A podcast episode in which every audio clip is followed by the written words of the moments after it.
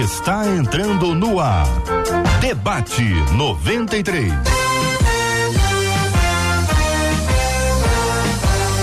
Realização 93 FM. Um oferecimento Pleno News. Notícias de verdade.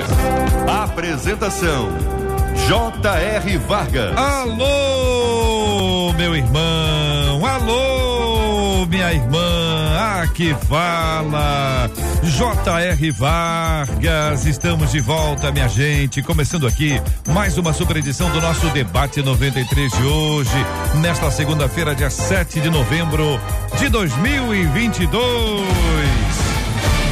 Que a bênção do Senhor repouse sobre a sua vida, sua casa, sua família, sobre todos os seus em nome de Jesus. Bom dia para você que nos acompanha. Bom dia para você que já está com a gente aqui no debate 93. Seja muito bem-vindo. Seja muito bem-vinda. Que bom que você está aqui.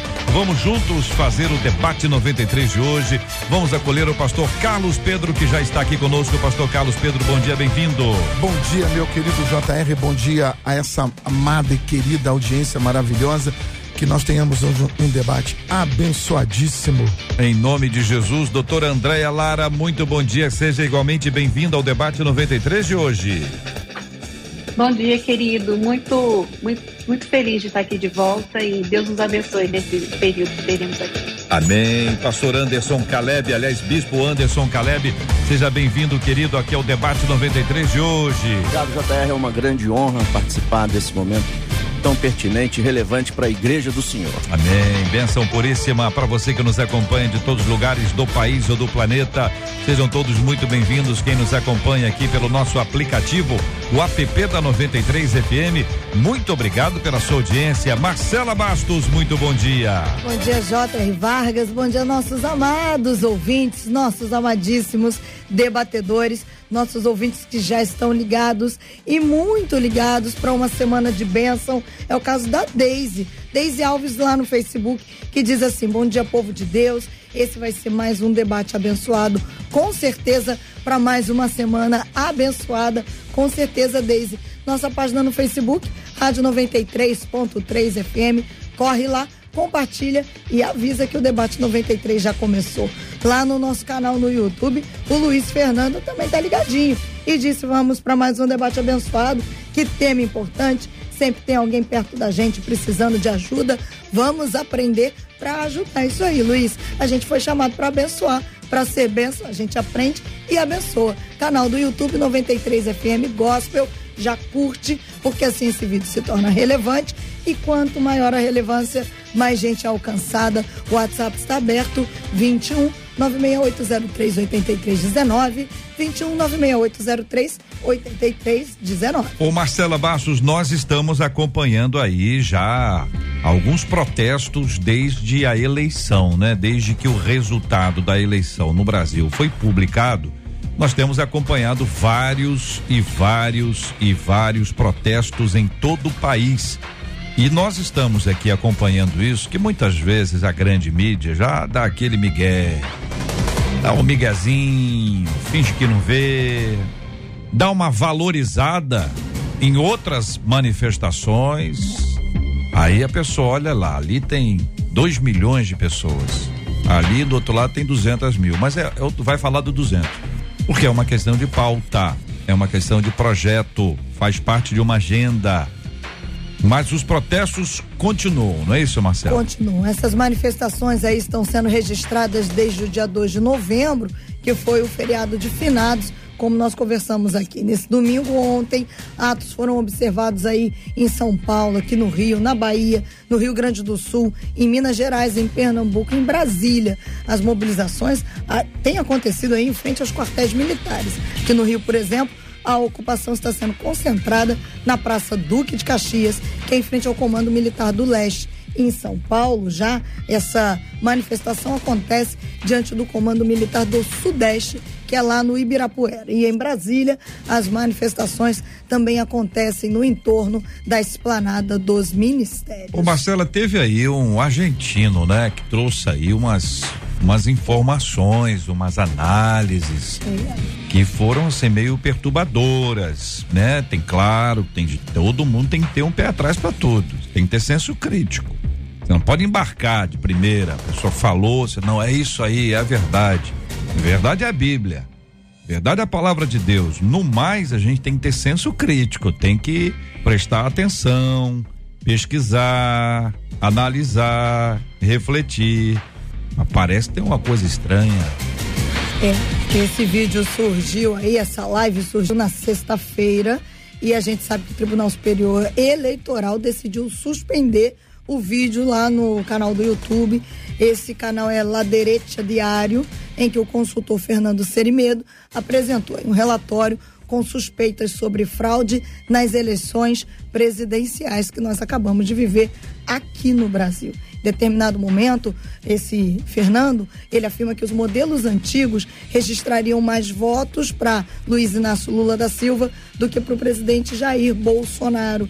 Em nota, o TSE rebateu as acusações e afirmou que todos os modelos de votação, tanto os, tanto os antigos quanto os novos, foram testados e auditados nas questões das urnas. É.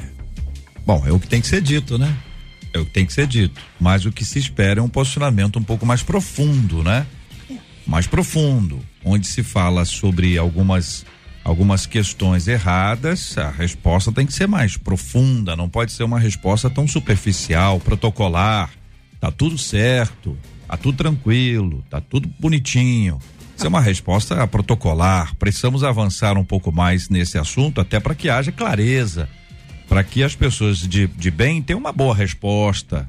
Merece uma resposta. Claro, volto a dizer, senso crítico, não acredita em tudo que você ouve, tudo que você vê tem que ter senso crítico. E quem tem que responder se é sim ou se é não são aqueles que estão investidos dessa autoridade. Mas devem fazer isso de forma profunda, para que haja um esclarecimento real e não uma resposta protocolar, que é muito perigosa. Resposta protocolar qualquer um dá. Isso é para qualquer um, não precisa ter uma autoridade. Aliás, que autoridade? Que autoridade? Mas fora isso, tem aí um desafio novo pela internet que é uma maluquice. Jovens estão fumando cotonete. Pois é, é. Essa é a moda agora, um desafio que está viralizando entre os jovens nas redes sociais. E aí, uh, pais e médicos, os médicos estão alertando para isso aí que eles chamam de trend. O que, que é esse fumar o, o cotonete? Isso está sendo espalhado lá nas cidades de Portugal, está chegando aqui no Brasil. É uma brincadeira. É desafio de internet. É, uma brincadeira. O cara vai lá e faz, desafia, aí vai todo mundo, começa a desafiar, só que isso é uma coisa perigosa. Vamos falar sobre esse assunto daqui a pouquinho, para poder contar para os nossos ouvintes do que se trata, aproveitando aqui os nossos maravilhosos debatedores que vão nos ajudar a entender o que que leva uma pessoa a admitir a possibilidade de um desafio como esse e como tantos outros que já já aconteceram e que mal isso faz para nós. Muito bem, daqui a pouquinho Marcela volta com essas informações. Hoje no programa, aqui no nosso Instagram da 93 FM, estou presenteando você com esta Bíblia, esta Bíblia capa rosa e esta Bíblia capa clássica da King James versão 1611 para você que está nos acompanhando aqui na 93 FM, corre lá no Instagram da 93, participe, marque uma pessoa querida, preciosa, especial no final do programa. Vou estar tá dando de presente para duas pessoas hoje esta Bíblia Rosa ou esta Bíblia Clássica. Você pode escolher e vai participar com a gente aqui do debate 93 de hoje.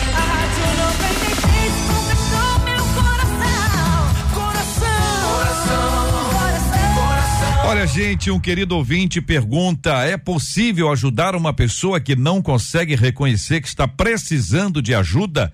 Aquele que rejeita ajuda é porque está com a consciência cauterizada? Uma mente cauterizada é uma armadilha do diabo? É fruto do pecado ou uma negação da própria pessoa? Este é o debate 93 com J.R. Vargas. Vou começar ouvindo o bispo sobre esse assunto, bispo Anderson. Suas palavras iniciais sobre esse tema, querido. É, muito bem, J.R. Eu penso o seguinte: a questão de não reconhecer que precisa de ajuda é uma questão extremamente séria e merece mesmo reflexão. E como ajudar essas pessoas? Eu acho que primeiro tem que tentar entender essas pessoas uhum. para depois ajudar. E quando eu olho para pessoas que é, precisam de ajuda, mas não reconhecem que precisam, É, por incrível que pareça, não sei se eu vou te surpreender, hum. o pastor Carlos, os colegas, a doutora aqui, mas eu vejo isso muito entre líderes. Uhum. E eu penso que é, isso acontece não só entre as pessoas, de um modo geral, mas muito entre líderes, porque eles têm aquela dificuldade, né? De reconhecer talvez uma vulnerabilidade, uma fraqueza e aquele senso de, de, de missão que tem na cabeça do líder assim, a minha missão é ajudar. Uhum. Então, se eu for pedir ajuda, é como se eu estivesse traindo a minha missão. Então, com, quando a gente começa a, a, entender essa questão, eu penso que fica mais fácil a gente ajudar. Um outro viés que eu colocaria, uhum.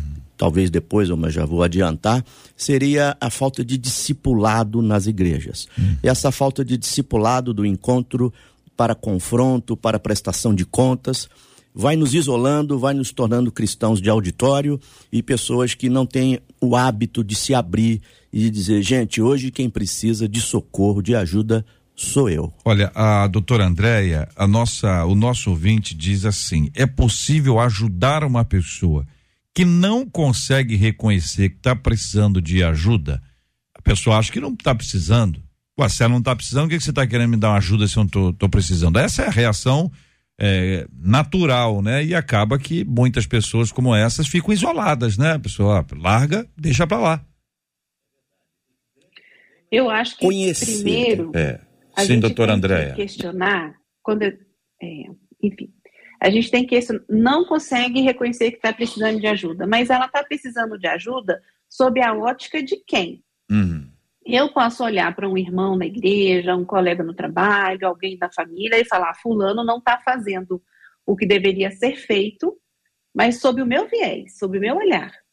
Então, a, a, acho que a primeira coisa que a gente tem que questionar é isso: precisa de ajuda, por que, que ela está precisando de ajuda? Porque eu acho, como a gente brinca, né, os memes aí da vida, vozes da minha cabeça falam que ela está precisando de ajuda, ela realmente está está errando, está fazendo alguma coisa que realmente precisa de algum aconselhamento. Então, a primeira coisa é a gente olhar para a gente e entender. Ela, eu acho que ele está precisando de ajuda, por quê? Uhum. Porque eu estou vendo que eticamente ele está errado, eu estou vendo que profissionalmente está fazendo alguma coisa errada, ok, a gente segue em frente. Mas se é sob o meu viés, a minha ótica, a gente olha, coloca um espelhozinho e fala: hum, o que, que eu estou fazendo para me sentir incomodado da, do comportamento do outro. Então, é, a primeira questão, né, resumindo, é isso. Uhum. Por que, que ela precisa de ajuda? Porque eu acho que ela precisa ou realmente eu tenho dados, eu tenho fatos que comprovam que ela está indo por um caminho que não é o correto. Uhum. Entendi. Pastor Carlos Pedro, tendo ouvido os dois companheiros, como, como pensa o senhor? Nós adoramos ajudar as pessoas. Né? O bispo Anderson já colocou que é mais difícil nós uh, reconhecermos a necessidade de pedirmos ajuda do que uh, querermos ajudar. Nós gostamos muito de ajudar as pessoas. Uh, Paulo escrevendo aos Gálatas, no capítulo 6, versículo 10, ele diz que enquanto nós tivermos oportunidade, devemos ajudar a todos, ou devemos é, ser úteis a todos. Eu tenho lidado ah, na minha vida com dois grupos de pessoas. Uns que não precisam de ajuda e vivem pedindo, e outros que precisam, mas não querem pedir ajuda. Boa. E ao longo da minha a, caminhada, a nós, eu convivo numa região, numa área com pessoas, é, é onde há muitas pessoas é, necessitadas que precisam de ajudas em algumas áreas, mas elas não se veem. O grande problema é esse. Não dá para ajudar uma pessoa que não quer ser ajudada. Eu recebo muitas, muitas é, solicitações de ajuda por pessoas que são próximas. Pastor, ajuda fulano. Pastor, é, me, ajuda ciclano. Pastor, leva fulano para um Por exemplo, nós trabalhamos muito com adictos. Leva fulano para a comunidade, leva ciclano, ele precisa. As pessoas querem ajudar. Mas quem está dentro do problema é, é o último a perceber essa necessidade. Isso vale para todos nós. É, nenhum ser humano quer reconhecer uma fraqueza. Então nós vamos até as últimas consequências, é, negando a todo momento que chegamos ao ponto de pedir ajuda. Nós sempre temos a, a, a consciência ou a ideia de que nós vamos achar uma solução, de que nós vamos achar uma saída. Então, não, não é hora de pedir ajuda, não é momento de ir atrás, porque eu tenho como resolver, eu vou conseguir, eu vou achar uma solução. E assim, quando uhum. alguém de fora percebe isso e oferece ajuda, é natural que a pessoa rejeite, porque ela acha que ainda dá para ela resolver sozinha. Uhum. E aí não dá para ajudar. Infelizmente, é, às vezes eu gasto energia, a gente gasta energia tentando ajudar alguém que ainda não quer essa ajuda. Agora, se a pessoa que está precisando de, de ajuda, ela não reconhece que precisa, ou não reconhece o seu erro, não reconhece a sua falha, o fato do, do reconhecer, tô. Uhum estou é, sublinhando aqui o verbo reconhecer. A importância de, de reconhecer que precisa de ajuda, reconhecer que errou. O quanto pesa esse reconhecer nos nossos relacionamentos interpessoais, até no nosso relacionamento com Deus? Eu acho que é total, Jota. Porque é, nós não conseguimos. O próprio Deus respeita o meu não reconhecimento.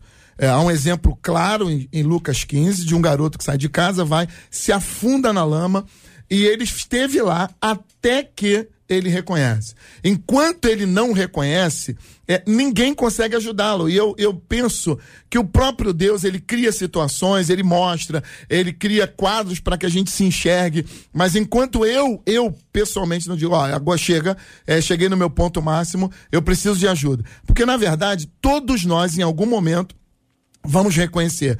Todos nós vamos esticar esse elástico ao ponto dele estourar ou não aguentar mais. E aí nós vamos chegar ao ponto de dizer, ó, me ajuda aqui porque eu não aguento mais.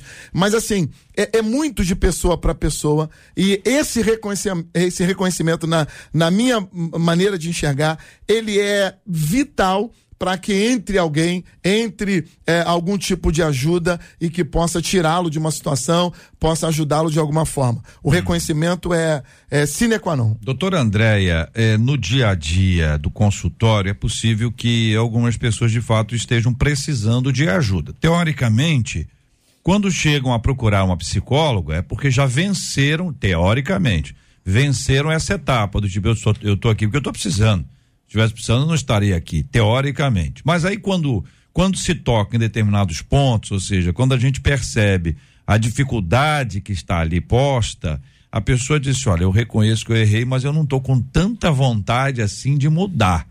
Então o reconhecimento, ele, ele tem que ser um pouco mais, mais longe, né? Não é só assim, eu sei que eu errei.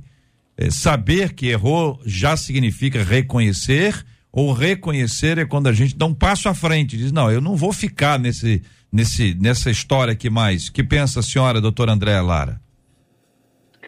É muito interessante isso, porque o que acontece? Você citou a questão do, do consultório, né? A gente encontra pessoas que vão para terapia e tem um, uma comparação que a gente faz que, para mim, é muito didática.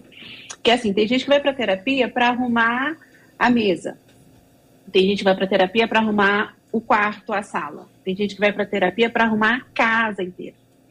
E dentro do processo terapêutico, uma paciente falou assim: Não, eu vim para arrumar o quarteirão inteiro, eu quero arrumar tudo. Então, a gente tem fases, tem níveis, né? Que emocionalmente cada um dá conta. Então, mesmo eu reconhecendo que eu tenho. Eu gosto muito dessa palavra, reconhecer, né? Mesmo eu reconhecendo que eu tenho muito a trabalhar, às vezes emocionalmente eu não dou conta ainda de lidar com os meus erros, de, lá, de lidar com, com os meus fracassos, de lidar com as minhas dores. E eu sempre falo, né, que a terapia ela é um presente de Deus para o ser humano, para curar almas, né? A gente cura almas também na terapia. E a terapia bem feita, ela não vai obrigar ninguém a ir mais além do que ela dá conta. Uhum. O terapeuta pode esclarecer e falar: olha, você precisa resolver isso, talvez seja interessante você lidar com essa relação aqui mal resolvida com seu pai, enfim. Mas um bom terapeuta, ele nunca vai forçar ninguém a ir além do que emocionalmente a pessoa dá conta. Então, fora do consultório, o que, que é importante? Se você quer realmente ajudar alguém, respeite o momento dela. A gente fala que existem níveis de consciência em relação ao nosso erro, em relação ao nossos, aos nossos problemas. O primeiro nível é a pessoa que tem o um problema, mas ela não sabe que tem o um problema. Talvez essa pessoa que a gente está trabalhando nessa demanda do ouvinte. Como é que eu vou ajudar alguém que não quer ser ajudado? Às vezes ela nem sabe que tem um problema e eu já estou, como se diz lá em Minas, botando o, o, o carro na frente dos bois e ela não sabe. Então talvez eu tenha que caminhar um pouquinho mais com ela para explicar. Olha, isso aqui não está legal. Você está vendo que esse comportamento se repete? Você está vendo que esse problema aqui na sua vida está recorrente? Por que, que isso está recorrente? Hum. Então, começar a esclarecer, trabalhar a consciência para chegar lá na outra ponta, que o que, que é? Eu reconheço que eu tenho um problema, eu reconheço que alguém pode me ajudar, e eu reconheço que eu preciso procurar essa pessoa, eu preciso tomar, é, eu preciso ter essa ação. Mas tudo começa lá no início. A pessoa ter consciência de que ela tem o um problema, todo mundo o estádio inteiro pode estar vendo que ela tem o um problema, mas enquanto ela não dá conta emocionalmente de ver o problema, é, é, eu sei que é frustrante, mas a gente não vai conseguir caminhar muito longe com alguém que ainda não percebeu os seus próprios problemas. O bispo, é, pensando nessas intervenções, né? Os americanos fazem isso, juntam pessoas e chamam lá o, a, a pessoa a ser é, é, impactada, né? E, e faz uma intervenção. E aí, nessa intervenção, as pessoas conversam e mostram: olha, você tem essa dificuldade, mas nós estamos aqui juntos. Nós, nós vamos juntos. O senhor falou sobre a, a, questão do discipulado, quer dizer, esse acompanhamento, onde a gente identifica o problema que a gente tem, o que a gente faz com o filho. Claro. Sim. Filhos, a gente não deixa os filhos, ó, oh, não aguento mais você. A gente vai acompanhando, é o pro, processo que a vida inteira, assim como os nossos pais agiram conosco todos de alguma forma nesse processo de fazer a pessoa reconhecer, a gente tem que ter muita paciência, se o nosso objetivo é ajudar. Agora, tem gente que explode. Tem gente que explode. A pessoa, a pessoa, a pessoa é um vulcão em erupção. Então é entra erupção, joga tudo sobre o outro e vai embora. Eu já fiz a minha parte, já dei a sinalização. Só que isso, muitas vezes, ao invés de resolver, cria um problema a mais que a pessoa é não tinha condições de resolver, não é isso, bispo? É verdade. Jesus é o nosso exemplo. Uhum. Ele está andando com os dois discípulos no caminho de Emaús. E ele tem uma conversa longa. E ele não chega dizendo, eu sou Jesus, espera aí, eu ressuscitei. Para onde vocês estão indo? Ele conversa, ele ouve, ele explica as escrituras, ele vai ser descoberto lá na mesa, lá na frente. Teve paciência, esperou. É, o pastor Carlos colocou uma questão muito legal, interessante, quando ele se lembrou do filho pródigo. E os meus olhos se voltaram para Lucas 15. Ali nós temos três tipos de perdidos, três tipos de pessoas que precisam de ajuda. É, digamos assim, duas delas sabiam que precisava de ajuda e uma não. Se a gente puder usar as metáforas de Lucas 15. Tem a ovelha perdida, ela sabia que estava perdida, ela obviamente percebeu, cadê o Cadê as outras ovelhas? Cadê o pastor? Mas ela não sabia voltar. E o pastor deixa as 99 e vai buscá-la. Nós temos a dracma perdida. Uma dracma é uma moeda, não tem consciência de nada. Não é um ser vivo. Então, ela precisava ser achada. E a mulher varre a casa e acha. E nós temos o filho pródigo, que foi citado, perdido. Esse cara tinha que voltar com os próprios pés. O pai não foi buscar. Talvez se fosse buscar, ele estaria estragando o processo. Talvez é, algumas pessoas a gente tem que esperar a ficha cair, esperar ela pedir socorro. Mas outras, como ajudadores, nós temos que ir buscar. Nós temos que fazer como Jesus fez com os dois discípulos no caminho de Emaús. Se aproximou deles, uhum. criou uma ponte, criou um relacionamento, um diálogo e assim conseguiu ajudá-los. Uhum. E eles deixam Emaús e voltam para Jerusalém. Muito bem, são 11 horas e 24 minutos. Marcela Bastos, ouvindo os nossos queridos e amados ouvintes. Eles estão nos ouvindo e vão ampliando né, a, a, a discussão. Uma delas, a Claudirene, diz assim: interessante que às vezes acontece isso muito com líderes sobre as nossas vidas. A gente vê que alguns líderes precisam de ajuda, mas não reconhecem essa necessidade de ajuda, e aí a coisa só vai piorando, vira uma bola de neve. A Javera disse assim: a minha ajuda a pessoas assim, que não reconhecem que precisam de ajuda, gente, é o joelho no chão. Eu fico intercedendo e fico orando, porque muitas vezes é desgastante a pessoa não reconhecer que quer ajuda. Já a Júlia disse assim: Eu reconheço que preciso de ajuda, mas vou confessar a vocês, eu tenho medo das críticas. Tenho medo de dizer que preciso de ajuda e ser criticada. E o Raimundo faz uma pergunta retórica, mas uma pergunta. Ele diz: Não querer ajuda seria orgulho por parte da pessoa? Jota, eu, eu queria assim, tentar falar para esse ouvinte que falou por último, dizendo que é, não querer ajuda é, é assim, não é orgulho, mas é o não reconhecimento mesmo. A pessoa acha que vai dar conta, ela acha que vai conseguir.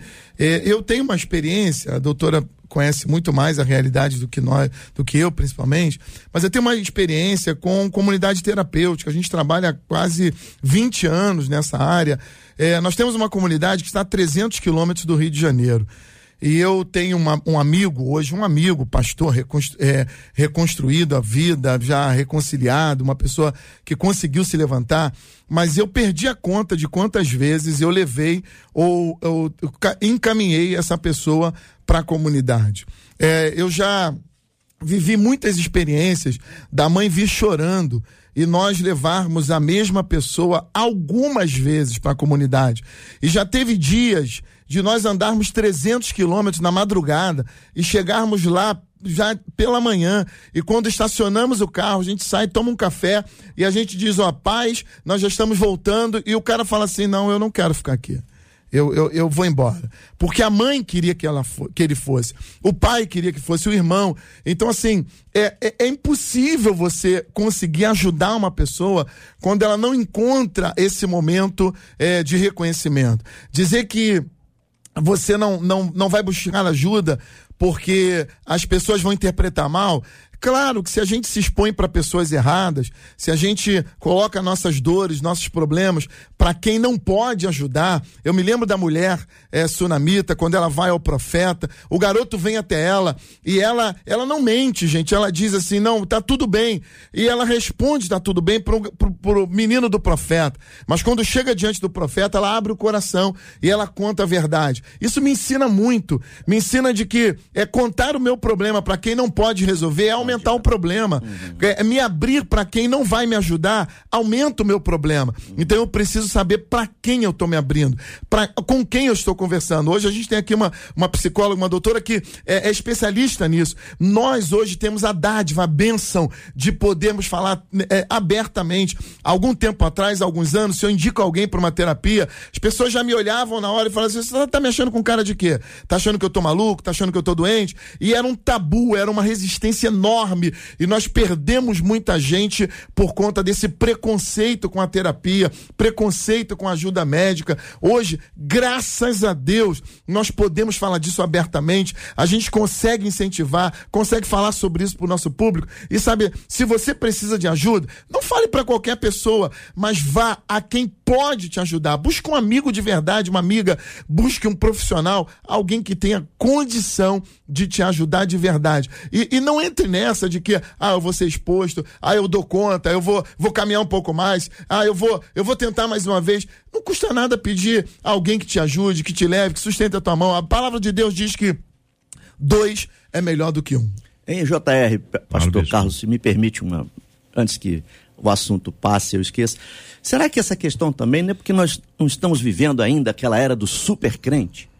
Daquela mensagem triunfalista dos, de, da maioria dos púlpitos e de prosperidade e só de conquista, que vai tornando as pessoas e, e convencendo a elas de que elas são super, que elas não têm fraquezas, vulnerabilidades. Então fica aqui o meu chamado à igreja, aos líderes que me ouvem, vamos abrir o espaço para vulnerabilidade na igreja. Vamos aceitar os vulneráveis, os fracos, sem julgá-los, sem rotulá-los, muitas vezes sem tirá-los da liderança, curá-los por um tempo. Eu acho que essa, essa questão de, viver essa, essa imagem falsa de super crente evita muitas vezes o reconhecer que eu preciso de ajuda. A gente está sendo ouvido agora por gente que conhece a igreja, gente que não conhece, gente que conhece a fé, gente que não conhece a fé, gente que ama a igreja, gente que está mais ou menos com, com, a, com a igreja, está meio, meio de mal. Então, a gente tem esse retrato, assim, bem amplo dessa essa diversidade dos nossos ouvintes. E aí surge uma palavra que eu queria que vocês ajudassem a gente a explicar, né? A palavra orgulho. Ela chega, doutora Andréia, o, o, orgulho quando chega, o orgulho é para todos, né? O orgulho é democrático. O orgulho pega no pobre, pega no rico, o orgulho pega nos da direita, nos da esquerda, o orgulho pega até no que se sente humilde. Esse então fica orgulhoso da sua humildade. O orgulho, a gente sabe que ele precede a queda, ele evita que a gente descubra, que a gente assuma que está errado, especialmente a pessoa que acredita naquilo ali. Então, uma pessoa orgulhosa é uma pessoa, em geral, altiva, soberba, ela se sente maior, mais importante, nariz empinado, aquele olhar de cima. A gente já sabe dessas coisas todas, mas é tão difícil admitir que a gente, que a gente é que tem orgulho. Porque te apontar pro, pro orgulhoso não seria uma tarefa adequada. Dizer aquele, aquela pessoa é orgulhosa. Conhece algum orgulhoso? Dá o nome. Aí vai ter uma chuva de gente mandando o nome. Mas e quando a gente vai detectar se a gente que é o tal do orgulhoso ou da orgulhosa. Doutor André, como a gente percebe isso? Existe algum sintoma dessa enfermidade que a gente poderia listar aqui com toda a franqueza? Eu vou pedir à senhora que não fique preocupado, ninguém vai achar nada além da sua resposta, que é muito importante para nos ajudar a pensar esse tema. JR, eu gosto muito de uma frase que fala assim: todo excesso esconde uma falta. Então, uma pessoa muito orgulhosa, muito altiva, que gosta muito de é, divulgar o que, que ela faz, os seus feitos, as suas conquistas. Quando tudo é muito no exagero, você olha o espelho, o que está por trás? Talvez uma pessoa insegura, talvez uma pessoa, às vezes até que se cobra tanto, por isso que ela precisa mostrar que ela é muito boa. Então, esse orgulho é o nosso companheiro de sempre, de todo ser humano. Alguns em maior ou menor grau, em alguns momentos a mais, em outros momentos, é, às vezes, quando a gente está mais trabalhado na dor, é, esse orgulho dá um, é, dá um descanso para a gente. Mas é do ser humano esse orgulho. Quanto mais orgulhoso, isso fala de mim. Se eu realmente acho que eu sou, né, nas palavras antigas, se eu sou bam bam bam, alguma coisa está errada. E se eu tenho esse espírito para ser trabalhado, é a hora de eu me colocar no cantinho do pensamento e observar o porquê que eu estou precisando divulgar tanto os meus feitos. Aí começa um, a gente vai puxando o fio, né? O que, que aconteceu no meu ambiente, ao meu redor, para eu precisar mostrar que eu sou muito bom? Então, é aquela coisa, o que a minha, minha mão direita faz, a esquerda não, de, não tem que saber. Por que, que eu preciso falar da oferta maior que eu dei na igreja? Por que, que eu preciso dizer que eu ajudei a minha vizinha? Olha para dentro. Que necessidade você está tendo de divulgar os seus feitos? Porque muitas vezes a gente faz é, de uma maneira impensada. Eu falo inconsciente, mas assim, eu nem tô, não, nem tô tendo consciência do quanto que o meu discurso, a minha fala, está me enaltecendo. Se está acontecendo isso, olha para dentro, o que está me incomodando para fazer com que eu precise disso. E, mais do que isso, pegando a, o gancho do bispo, o super crente, infelizmente a gente ainda vive essa cultura do super crente. A gente é, aprende ou é muito educado, doutrinado a não mostrar a nossa vulnerabilidade. Quando a gente chega para um irmão, quando a gente chega para um pastor ou algum colega e fala da nossa vulnerabilidade, é como se a gente estivesse falando: eu sou menos, eu sou mais fraco que você. Só que o ser humano também tem uma parte vulnerável. E onde é que a gente consegue se fortalecer? É no outro e em Deus. Então não tem como eu me fortalecer, apesar disso lidar diretamente com o nosso orgulho, né? Uhum. Não tem como eu me fortalecer sozinho. A gente não tem fonte dentro da gente para tirar isso. É no outro, esse outro no relacionamento saudável, e é em Deus, que é o nosso Criador.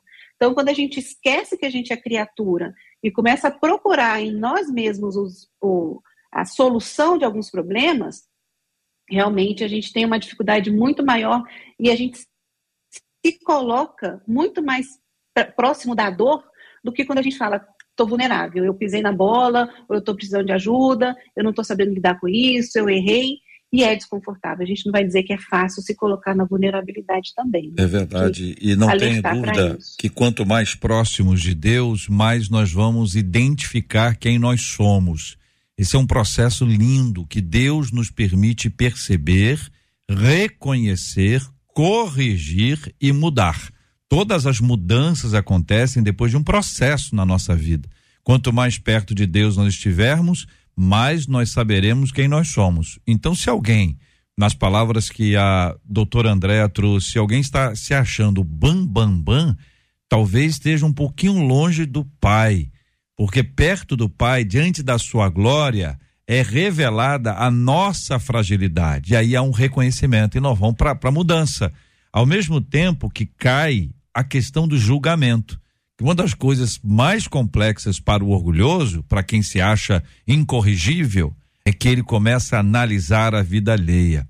E ele normalmente usa análise comparativa. Tô melhor do que muita gente. O que, que significa isso? Nada. Se é muita gente, não são todos. Então, a gente precisa voltar e pensar. Dentro desse assunto, existe aqui uma palavra que é a consciência ou mente cauterizada. E uh, o ouvinte, quando menciona isso, precisa também de uma definição. O que seria, minha gente, consciência cauterizada? Este é o Debate 93, com J.R. Vargas. Ô Marcela Bastos, essa história do cotonete, o povo tá fumando cotonete, não assusta não, gente.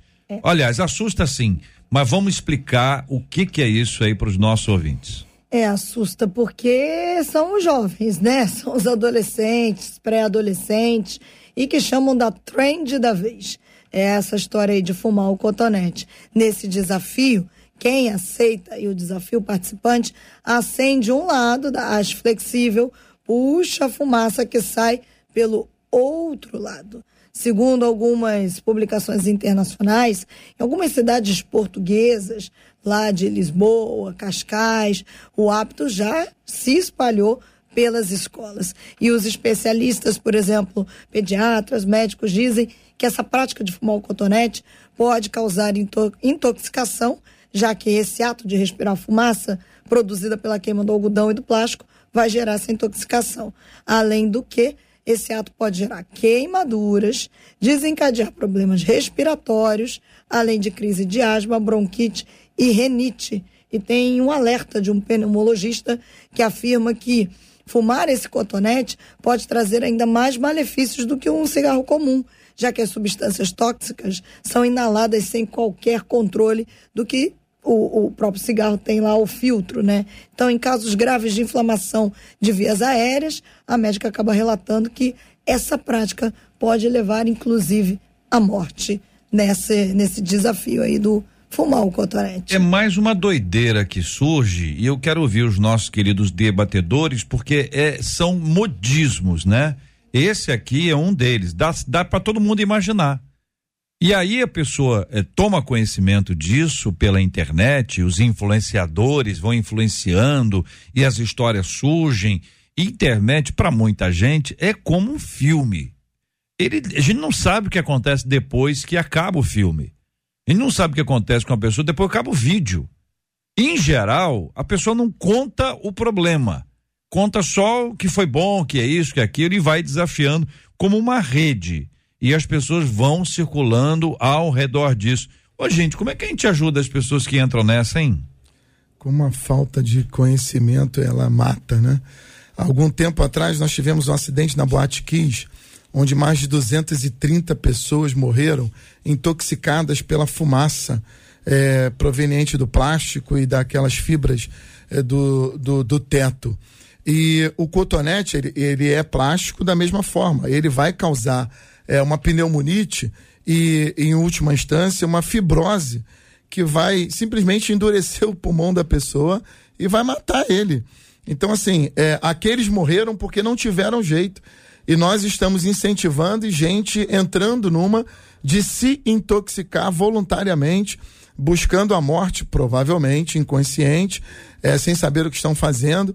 Mas isso surge e aí eu tenho que espiritualizar, só pode ser nos porões do inferno, é, para trazer desgraça, para trazer é, morte para nossa garotada. E os pais devem estar muito atentos, mais do que reprimir, conscientizar a nossa garotada do que é, isso significa e onde nós podemos chegar com esse tipo de coisa. Volta e meia aparece é. uma, volta e meia aparece uma. O bispo, é, em geral, cotonete é uma coisa que muita gente tem em casa. Então é, é uma coisa assim, tá ali, tá no, naquele armário ali.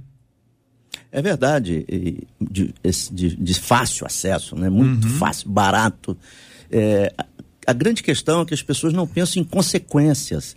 Elas seguem a novidade, seguem o, no, o modismo. Principalmente pessoas mais jovens e, é, e possivelmente menos imaturas vão pensar nas consequências depois. Uhum. Quando a gente vai pensar na consequência depois, Jesus disse: ninguém constrói uma torre sem antes calcular. É. Isso é um princípio de que você tem que pensar no amanhã, no depois, porque você tem um sonho, você tem uma vida, você tem um projeto de vida, você quer chegar a algum lugar, seja você quem for. E você realmente vai abraçando essas novidades, esses uhum. modismos, você não sabe aonde isso vai dar. Uhum. Mas quando você, como o pastor Carlos colocou, e você estuda e você percebe que isso realmente é danoso, em alguns casos dá tempo de sair, uhum. em outros casos fica difícil sair sozinho. E aí tem que reconhecer que precisa de ajuda. Doutora Andréia. Ô, gente, antes de dar minha opinião, eu fico pensando, onde assim, o que, que, que falta do que fazer para alguém pensar, olhar para um cotonete e falar, hum, como é que deve ser fumar isso aqui, né? O que, que, passa na cabeça? A gente tem uma expressão, não sei se vocês já ouviram falar, juízo de um pombo, né? Qual, o juízo de um pombo de pensar, hum, o que, que eu vou aprontar hoje? Aí, ah, apareceu um cotonete, né? Mas, meu Deus, é. E a gente, quando pensa que aconteceram outras, é, a gente teve outras modinhas e vão existir outras modinhas a mais, né? Então, é, isso me, me espanta. Mas isso, voltando ao meu papel lá de psicóloga, né? O importante é a gente acompanhar, a gente caminhar com essa juventude, com essa adolescência, que em termos sociais é o grupo mais vulnerável. Por quê? Porque ele, ele precisa se sentir acolhido, aceito num grupo social. Ele olhava para papai e mamãe, nossa, papai e mamãe, essas são minhas referências. E aí eles começam a deixar papai e mamãe lá atrás e descobrir que existe um mundo aqui na frente. E para eu caminhar com esse pessoal, eu preciso ser como eles. Então, se está falando para eu fumar o cotonete, existe uma pressão muito grande para que eu faça isso, para eu ser aceito naquele grupo. Então, como pais, como responsáveis, como líderes, o nosso papel é de bastidor. É lá da, da escola dominical, lá dos primeiros, do bebezinho, a gente ir acompanhando essas crianças para na hora que chegar, eu falo que é a prova da vida, né? Quando começam a chegar as provas da vida na adolescência, esse adolescente, ao invés de olhar para cá, para esse mundo, olhe quais as raízes que eu tenho. Olhe para trás e ao invés de buscar a referência naquele adolescente que é tão vulnerável quanto ele, eu vou procurar a referência naquela pessoa que realmente caminhou comigo a, vida inteira. Então, é, como pais, como líderes, como cristãos, irmãos dentro de uma comunidade de fé, a gente tem que lembrar que hoje é o bendito cotonete. Antes já teve outras modinhas e vão existir outras modinhas lá na frente. Então, nosso papel é acompanhar, o termo é esse, é caminhar com esses, as crianças, os adolescentes, os jovens, para que realmente a gente crie uma proteção para que essas, essas crianças não se sintam tão pressionadas pela sociedade e nem se sintam tão vulneráveis a ponto de não saber dizer não para esses eventos. É, aprender então, a dizer não parece é que é a coisa mais difícil, né, doutor André? Porque a pressão é forte, Sim. o grupo fala, a internet grita e para muita gente não há nenhum tipo de outra alternativa que não essa. Graças a Deus a gente pode estar tá conversando tranquilamente sobre esse assunto e expor aqui para os nossos ouvintes que existe um problema. Quando a pessoa pega e faz isso, ela não é, ela não está só repetindo, ela está mostrando que tem um problema, tem alguma coisa. E se a pessoa faz isso é porque ela já deve ter feito outras coisas antes ou está fazendo outras coisas ao mesmo tempo. Chama a nossa atenção para as discussões que devem acontecer. E quando eu chamo de discussão aqui, não é briga, porque às vezes a pessoa perde a paciência muito rápido. E aí é uma encrenca, porque se você grita, você perde a razão. Se a sua autoridade é exercida com autoritarismo, isso tem prazo de validade. A gente precisa aprender a conversar mais. E a conversa nem sempre é agradável. Misericórdia. Ah, ouvinte, 11:45 no Rio. Este é o debate 93 com J.R. Vargas. Consciência ou mente cauterizada? Bispo, o que, que é isso, hein? Então, é, cautério é uma prática, isso é uma linguagem médica da medicina, né? Cauterizar uma ferida, usar alguma coisa, uma substância química, uma ponta quente, para endurecer aquele lugar ali. E esse texto, essa palavra aparece na Bíblia em 1 Timóteo 4, 1 e 2. O contexto ali são falsos líderes que estão é, ensinando doutrinas de demônios. E Paulo disse que a mente deles está cauterizada. Já chegou a um ponto que perdeu toda a sensibilidade, perdeu toda a capacidade de discernir. Então, as pessoas que chegam a esse ponto, realmente ficam, fica muito mais difícil de reconhecer que precisa de ajuda. Porque eh, já acreditaram numa mentira há tanto tempo, uhum. elas estão ouvindo e acreditando em mentiras há tanto tempo, que elas, é, a mentira virou a verdade delas. A sua mente está cauterizada, ela está ali é, cicatrizada, no, usando a terminologia da medicina, uhum. endurecida e não consegue mais. Aí é um uhum. caso de de se trabalhar, uhum. buscar pontes de aproximação, muita oração, uhum. pregação, ensino da palavra, uhum. para que esse, essa, essa mente possa de novo refletir na verdade. Uhum. Concorda, pastor Carlos? Já falamos sobre isso hoje e a consciência é uma, um atributo do Espírito de Deus colocado no homem uh, e ela tem como é, função, né, como uh, objetivo, conscientizar ou trazer ao homem a noção do certo e do errado. Nós não podemos é anular a ação da consciência é, dentro de nós, deixando exatamente endurecer essa capacidade de discernimento, endurecer, entorpecer essa capacidade de, de medir e pesar entre o certo e o errado. E nós precisamos fazer exercícios. Quando você ah, é, endurece essa capacidade, anula essa capacidade de perceber o certo e o errado, você obviamente vai estar vulnerável a estar sendo levado por comportamento. Então, o que, que nós precisamos fazer? Fazer diariamente exercício. Uh, nós estamos vivendo dias onde isso é absolutamente necessário. Nós recebemos informações todos os dias e a quantidade de informações que recebemos ela é tão grande, tão grande, tão grande que se nós não tivermos cuidado, nós não conseguiremos mais ter um senso crítico para analisar e na nossa consciência é, é, discernir o que é certo e o que é errado e corremos o risco de começar a reproduzir comportamentos sem sequer analisá-los. Então o que, que eu preciso como exercício? Vem cá, isso aqui, isso é certo ou errado? Isso é correto? É, deixa eu pensar um pouquinho. É, nós não, não falamos, mas não deixa eu pensar antes de responder. Deixa eu, eu ter aqui um mas senso sobre isso. Mas não fica insensível quando está com a mente cauterizada? Como Esse é que é ela vai. Máximo a, sen, a, sensibilidade dela não foi endurecida aí, não foi embrutecida. Então, aí eu tenho que pegar e dar uma martelada na cabeça. Que isso, pastor? Poder... Dar uma martelada é, na cabeça é, da pessoa. É, exatamente isso, porque a Bíblia diz é. que a palavra eu tô falando é uma, aqui, eu tô falando de conversar, conversar, então, não, não, martelar. É, a palavra diz que a, a, a, Bíblia diz que a palavra é o martelo que esmiuça a pedra. Tem gente hum. que nós vamos ter que dar um choque de realidade a essa martelada, né? Hum. Necessariamente não tem que ser literal. Ah, bom. Mas susto. Necessariamente não tem que ser literal. Nesse, mas ainda botou necessariamente para amenizar.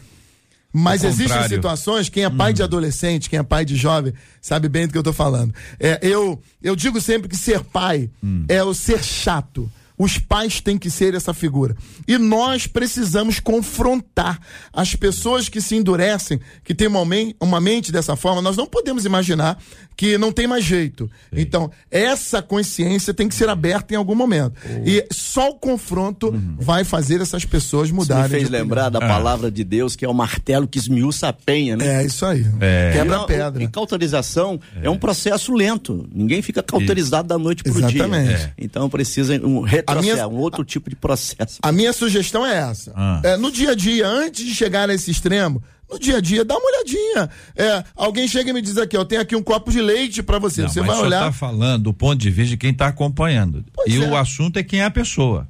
Então. A pessoa com a mente cauterizada. Aí, doutor André, ajuda a gente a entender que o pastor, o pastor Carlos falou sobre problema com filhos adolescentes. Em geral, em geral, os filhos se parecem com os pais, em geral.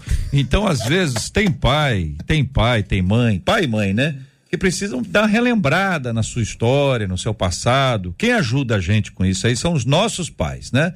Então, os avós do adolescente podem ajudar ao adolescente saber quem eram os pais. Esse é um problema. Essa comunicação tem que ser bem estabelecida, sob pena até de influenciar no comportamento que vem aí. Mas esse é um outro tópico, pastor, do, do, do, doutor André, sobre ainda esse aspecto que envolve a mente cauterizada. A pessoa fica insensível. Uhum. Já pensou a gente, a gente trazer esse tema assim de educação de filhos, a importância dos avós e tal? Acho que seria bem bacana. E é. hashtag fica a dica aí de novo, dica, né? né? Enfim, vamos entender. Só eh, continuando essa brincadeira do pastor, a gente tem um termo na psicologia que de vez em quando a gente brinca, pastor, que a gente fala de algumas pessoas precisam de um psicotal psicotapas, né? É disso que eu tô falando. Meu Deus, é, então, eu achando que a doutora André ia amenizar. É, é o martelo que esmiuça a penha. Vamos lá, do, do ponto de vista da psicologia e da neurociência. O nosso cérebro, ele sempre vai buscar, eu até anotei umas coisinhas para seguir minha lógica sempre vai buscar o bem-estar. Ninguém, nenhum cérebro vai se colocar numa situação de desconforto por querer. Então, é por isso que a gente fala da questão da zona de conforto. Tá? A gente está acostumado a ficar na zona de conforto. É isso que o nosso cérebro faz. Por quê? Se eu estou confortável, se eu estou no bem-estar, eu vou gastar menos energia. Menos energia para o nosso cérebro significa sobrevivência. Eu não estou gastando muita energia. Então, é aquele coisa do, do, celular, quando a gente bota o celular no modo de é, pouca bateria. O cérebro está sempre buscando esse bem-estar. Quando que acontece essa cauterização que existe moralmente, espiritualmente, psicologicamente? Então, a gente vai sendo cauterizado. Eu entro com uma informação que ela, a princípio, ela é desconfortável. No início, isso não está legal a gente foge, a gente muda de assunto, a gente vai fazer outra coisa. Só que, às vezes, esse assunto volta. Esse tema desconfortável, o nosso cérebro é exposto novamente a esse tema desconfortável. Então, o que doía muito passa a doer um pouquinho menos e vai doendo menos, até chegar um momento que. Aí no Rio a gente tem uma experiência, é, não sei se vocês lembram alguns anos atrás, uma é, algumas pessoas tirando fotos, eu não vou dizer, não sei dizer o, o, o, local, com um corpo coberto atrás e as pessoas num, num, num ponto turístico, o corpo lá atrás, as pessoas fazendo selfie e o corpo aparecendo. A cauterização social gera isso. O exemplo de um supermercado que um, um funcionário teve um ataque cardíaco, morreu. O que, que o supermercado fez? Cobriu o corpo e continua aberto as pessoas fazendo compra, passando pelo corpo. Isso é cauterização. Cauterização emocional, cauterização social. Quando que eu, é, o que, que eu posso fazer para evitar chegar nesse ponto? Exercício de autoconhecimento, de autorregulação o tempo, inteiro, o tempo inteiro. Dá trabalho? Dá. Mas o resultado, se não for assim, é pior. Então, a cauterização, que ele chamou de mente cauterizada, ela só acontece porque não houve lá atrás esse exercício, essa disciplina, esse hábito de se colocar em questão o tempo inteiro. Como cristãos, uma, um exercício, é, não vou dizer que é simples, né, mas o exercício direto que a gente pode fazer é: como é que Jesus reagiria nisso aqui? O que eu estou falando? Se eu falasse isso na frente de Jesus, ele ia me dar um psicotapa, ele, me, ele iria me elogiar, ele me dar uma martelada, o que, que ele ia fazer com, com esse meu comportamento? Essa minha, esse meu posicionamento faria Jesus orgulhoso de mim? Então, para evitar essa mente cauterizada, o exercício é lá atrás. Eu uhum. sempre falo em todos os programas, tudo é um processo. Uhum. Ninguém acorda com a mente cauterizada. Às vezes a gente passa anos para ter essa cauterização a chegar a um ponto de ficar indiferente dentro do supermercado, eu continuo fazendo minhas compras, passo, olho o corpo, ai, coitado, sinto muito, ai, mas espera aí que o leite está em promoção, eu vou lá e... Então, ninguém fica cauterizado de uma hora para outra. É um Exercício, autoavaliação o tempo inteiro para não chegar nesse nível. Eu quero agradecer aos nossos queridos ilustres debatedores presentes hoje aqui no debate 93 de hoje. Doutora Andréia Lara é psicóloga, é membro da Igreja Presbiteriana Betânia. Doutora Andréia, muito obrigado, um forte abraço.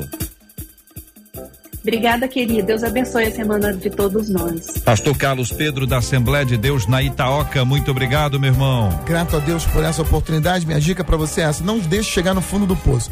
Sentiu que está ruim? Peça ajuda. Bispo Anderson Caleb, da Igreja Metodista Wesleyana, em Volta Redonda. Muito obrigado, meu irmão. Eu agradeço, JR, e volto a insistir naquele ponto do discipulado, hum. de se criar pontes de relacionamento, de cuidado, de mentoria na igreja, para que as pessoas tenham um ambiente em que possam expor a sua vulnerabilidade e pedir socorro. Amém. Aliás, uma, uma de nossas ouvintes, ela diz o seguinte: é errado orar para que Deus acerte as contas com aqueles que nos humilham? Oh Deus, acerta a conta com aquele ali, com aquela lá. Desejar ver humilhado aqueles que me humilham significa que me tornei tão ruim quanto eles? Como manter um coração puro e simples quando nosso desejo é de vingança?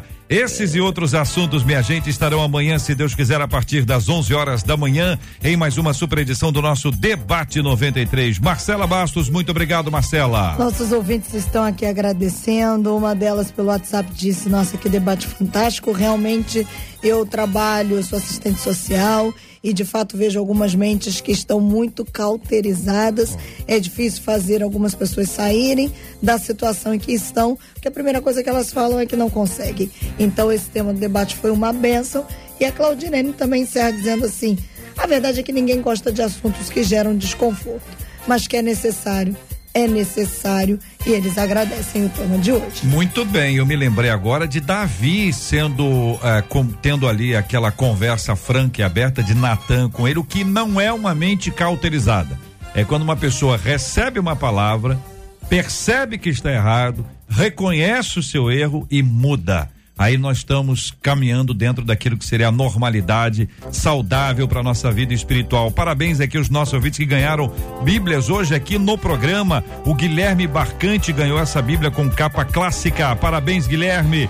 Deus te abençoe, querido. E a Paloma Castro ganhou essa Bíblia com a capa rosa. Você que nos acompanha pela internet está vendo aqui. Muito obrigado pelo seu carinho, pela sua audiência. Parabéns aqui aos ganhadores. A nossa equipe vai informar o prazo para que vocês possam buscar aqui o seu prêmio. Nós vamos orar juntos agora, porque vem aí Gilberto Ribeiro na programação da 93 FM. Pastor Carlos, ore conosco por esse tema, orando também pela cura dos enfermos e consola os corações enlutados.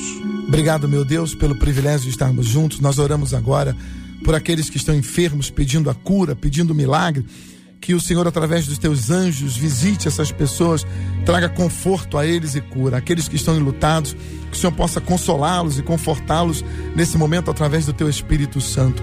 Eu peço, meu Deus, por aqueles que estão vivendo situações difíceis e que ainda não reconheceram a necessidade de pedir ajuda. Mas há momentos na vida Pai querido, que nós precisamos de ajuda e devemos ter a humildade e, mais do que isso, a consciência de buscar em Ti e naqueles que o Senhor tem colocado ao nosso lado a ajuda necessária para continuarmos caminhando. Ajuda-nos, Pai, dá-nos ainda um dia muito abençoado, abençoando a toda essa audiência maravilhosa, em o nome de Jesus. Amém. Que Deus te abençoe. Você acabou de ouvir Debate 93.